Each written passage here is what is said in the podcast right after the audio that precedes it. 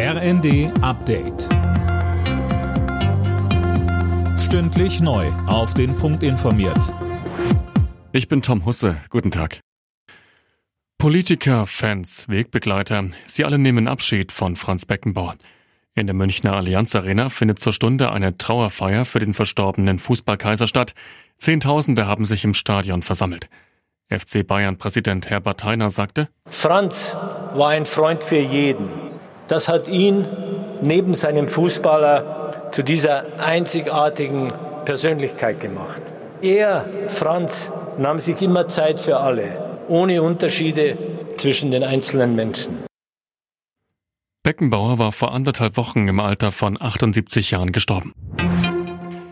Ausländer sollen in Deutschland einfacher eingebürgert werden können. Der Bundestag hat den Ampelplänen zugestimmt. Die Wartezeit, bis man einen deutschen Pass bekommt, soll von acht auf fünf Jahre gesenkt werden. Außerdem soll die doppelte Staatsbürgerschaft grundsätzlich möglich sein.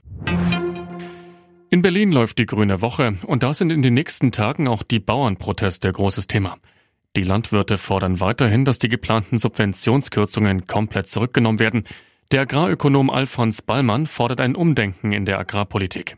Er sagte uns, wir haben allzu viele Diskussionen in der Vergangenheit erlebt, wo man sich über Mittel gestritten hat, wie beispielsweise, ob die neue Gentechnik gut ist oder ob Ökolandbau gut ist. Über die eigentlichen Ziele müssen wir viel mehr reden und vor allen Dingen auch, wie man bei den enormen Subventionen, die die Landwirtschaft erhält, auch Umschichtungen vornehmen kann.